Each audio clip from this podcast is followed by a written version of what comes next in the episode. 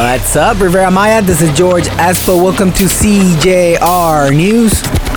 On this day, June 4th, 1984, Columbia Records releases Born in the USA, the seventh studio album by Bruce Springsteen. His biggest commercial success topped the charts in 11 countries and sold over 30 million copies worldwide.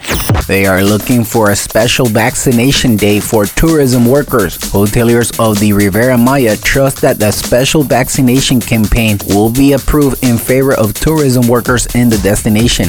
Johnson & Johnson single-dose vaccine donated by the U.S. will be applied in Cancun. The AMLO government is considering using the single-dose antigen on the northern border and the tourist destinations that Americans frequent.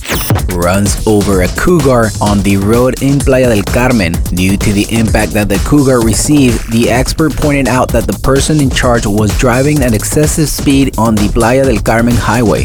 Holbox garbage dump closed due to the incorrect waste disposal. They filed a complaint against the municipal president Josue Nivardo Mena Villanueva.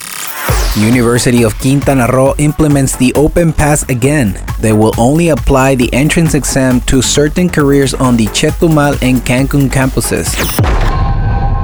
Thank you for listening, CJR News. This is George Espo. You can find me on Instagram as ESPO underscore MX. Don't forget to subscribe to our podcast on Google, Spotify, and Apple. Thank you and goodbye.